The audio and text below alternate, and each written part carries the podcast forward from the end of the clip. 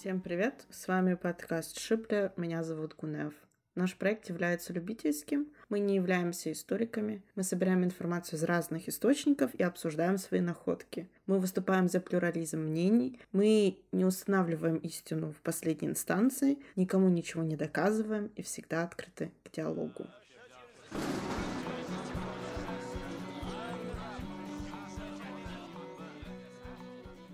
Исследуя женский образ покровителя деревьев Чугуаш, необходимо остановиться и, безусловно, на другом мифическом персонаже Гуаш, то есть хозяйки леса. Мез – лес, Гуаш – хозяйка. Данный образ возник в те далекие времена, когда предки адыгов Синдамиот жили в дремучих лесных массивах Танаиса и Черноморского побережья. А божества всегда связаны с географической средой в такой же степени, как и с основными отраслями производственной деятельности племени или народа. Тал посчитал, что Мазетха первоначально был женским божеством и что она была и богиней охоты. Сталь также относил Мазетха к женскому пантеону и писал, что Мазетха была богиней охоты, отправляясь на охоту во время ночлегов, и до ныне у абадзехов поются песни в честь ее. Мазетха можно перевести как э, Мез – это лес, да, как, гуащ, э, как Мез Гуащ. Та, как из прошлых выпусков мы знаем, это бог.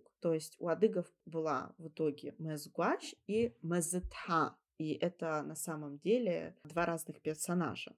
Богиня леса Мезгуаш больше известна западным адыгам, чем кабардинцам. В адыгской мифопоэтике она предшествовала Мезетху, но со временем после победы патриархата была им вытеснена, но какие-то рудименты остались. До недавнего времени адыги давали имя Мезгуаш девочкам, желая, чтобы они были такими же красивыми и прекрасными во всех отношениях, что свидетельствует памяти народной. Следы поверья о Мезгуаш наблюдается в сказании «Приключения двух охотников». Герой повествования Табы Месрук рассказывает о своей встрече на поляне в глубине дремучего леса со старухой, таившей лани и оленей, и помогавшим ей стариком. Тут же находилась и маленькая девочка. Старуха выделила охотнику, видно, что животными повелевала старуха, одного непослушного олененка. В образе старухи и старика прослеживается представление адыгов о божествах хозяйки и хозяине леса, образе девочки поверье о доении оленей девушками. Функции Мезгваш превышали привычные представления о покровительстве над лесом, деревьями. Она выступала покровительницей и всего растительного мира. Функции бога растительного мира Тхагаледжа, он позже принял эту функцию, ее именем вызывали дождь. Об этом свидетельствует песня, несущая информацию о том, что сама Ганса Гуаш, которую считали покровительницей дождя и чей наряженный образ в виде деревянной лопаты носили по селу, сама просит о дожде Мэсгуач.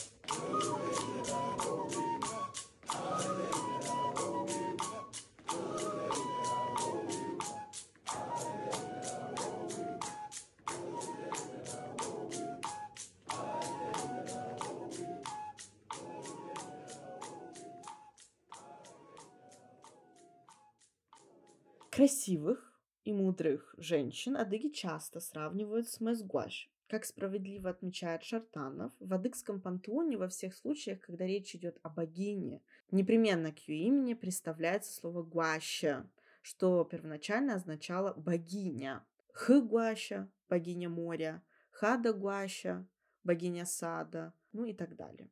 Что же касается эпитета сатаны, то во всех известных нам вариантах говорится о том, что она является богоподобной мазытхой для всех встающих, то есть женщин. Таджихам я мазытха.